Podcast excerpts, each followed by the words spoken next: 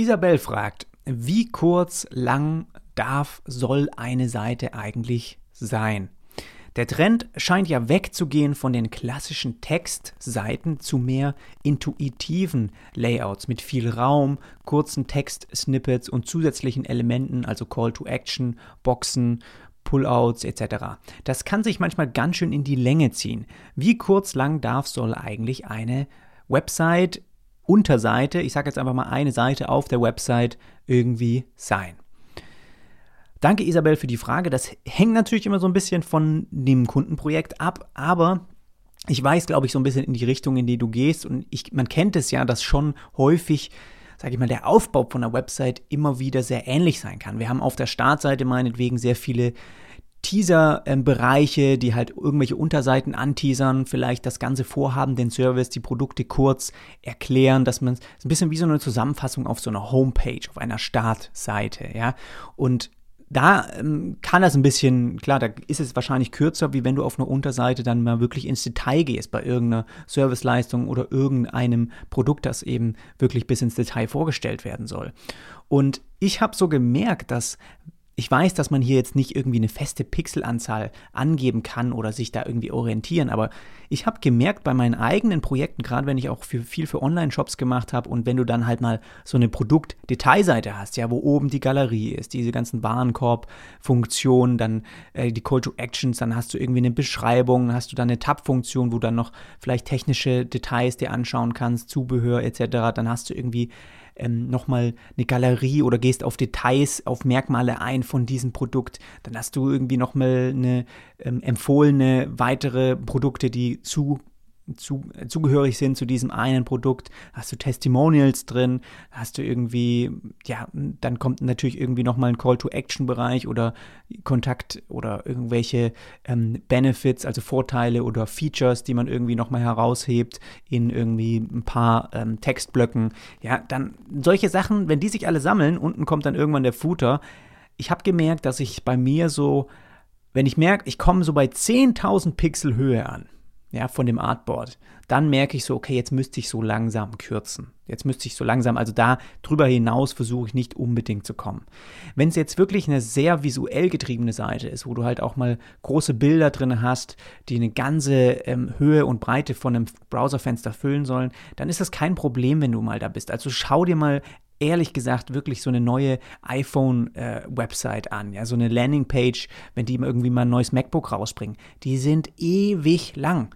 Und es hat ja auch irgendeinen Grund, warum die es Jahr auf Jahr immer wieder so lang machen. Ja, und der Grund ist, dass es anscheinend einfach besser konvertiert, wenn man das einfach schön dem Seitenbesucher präsentiert und das ein bisschen wie ein Erlebnis erzählt und natürlich nicht nur Textblöcke integriert, sondern das ist ja heutzutage gerade das, was man ja immer mehr machen kann, also aus, sage ich mal, diesem Alten rauszubrechen, wo es sehr viel um Textinformationen geht, ging bei Webseiten, ja, es ist ja eigentlich nur eine Überlieferung von Textinhalten und das ist wahrscheinlich auch immer noch, sage ich mal, der größte Anteil, 60, 70, 80 Prozent der Website besteht aus Text, ja, der Rest ist dann halt irgendwie dieses, das nochmal schön drumherum eben zu, zu beleben, dass es einfach auch Lust macht, das Ganze sich anzuschauen. Aber früher war es eben sehr viel Textinformation und heute bricht man das, wie du schon sagst, mehr und mehr auf und versucht, diese Textinformationen zu verkürzen und mehr zu unterstreichen durch Bilder, durch Videos. Und das ist ja auch ganz klar, ja, dass du es hat keiner mehr Lust, lange Texte zu lesen. Lange Texte sind eigentlich klar. Google weiß dann mehr über diese Seite, um was geht es überhaupt bei diesem Thema.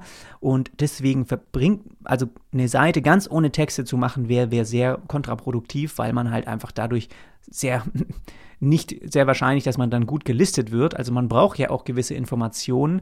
Der beste Weg ist einfach beide Schienen zu fahren und trotzdem halt diese Textblöcke, sage ich mal, mehr die Headline sprechen zu lassen. Ja, dann den Copyblock auch mal lieber kleiner zu machen, auch in der Textgröße, damit man eben einen Mengentext zwar reinbekommt, die Thematik mehr hervorbringen kann, aber trotzdem mehr über die Headline spricht. Also eigentlich bei so einer Landingpage, wie jetzt zum Beispiel von, von einem iPhone oder MacBook, du müsstest die Seite oder das, das iPhone, das Produkt müsstest du verstehen können, indem du nur die Headlines liest. Also nur quasi eine richtige Landingpage ist wirklich gut, wenn du nur die Headlines lesen musst und eigentlich dich überzeugt und das äh, Ganze dann unten dich auch irgendwie interessiert dann oder weiterführt oder konvertiert. Also das sind die wichtigen, glaube ich, ausschlaggebenden Punkte und hier und da halt mal irgendwas, was irgendein kleinerer Text, aber so ein fetter, weiß ich nicht, langer Blogbeitrag, der wird dich ja nur interessieren, wenn du ihn auch erwartest. Wenn du halt wirklich mal irgendwie auf Medium, gerade äh, medium.com irgendwie einen Beitrag liest, dann weißt du, dass da halt auch viel Text drin ist, weil es da um, da geht es um ja, ein Magazin, also da geht es um Zeitungsartikel. Aber wenn du auf eine Website kommst, ist es heutzutage schon so, dass man mehr bildlich einfach auch spricht und darüber halt Sachen erklärt die halt dann parallel auch in Textform irgendwo vorkommen müssen, damit sie halt auch von ja, natürlich auch von Suchmaschinen etc. verstanden werden.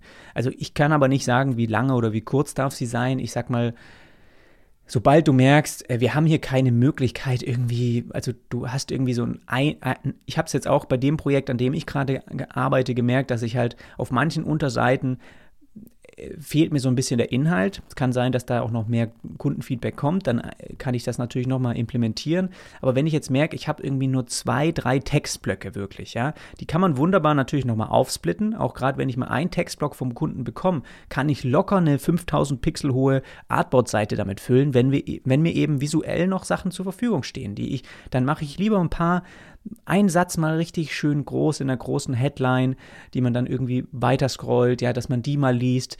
Und wenn es eben weniger, weniger ist, kann man das schon ganz gut auch so ein bisschen tricksen und dann einfach aufsplitten.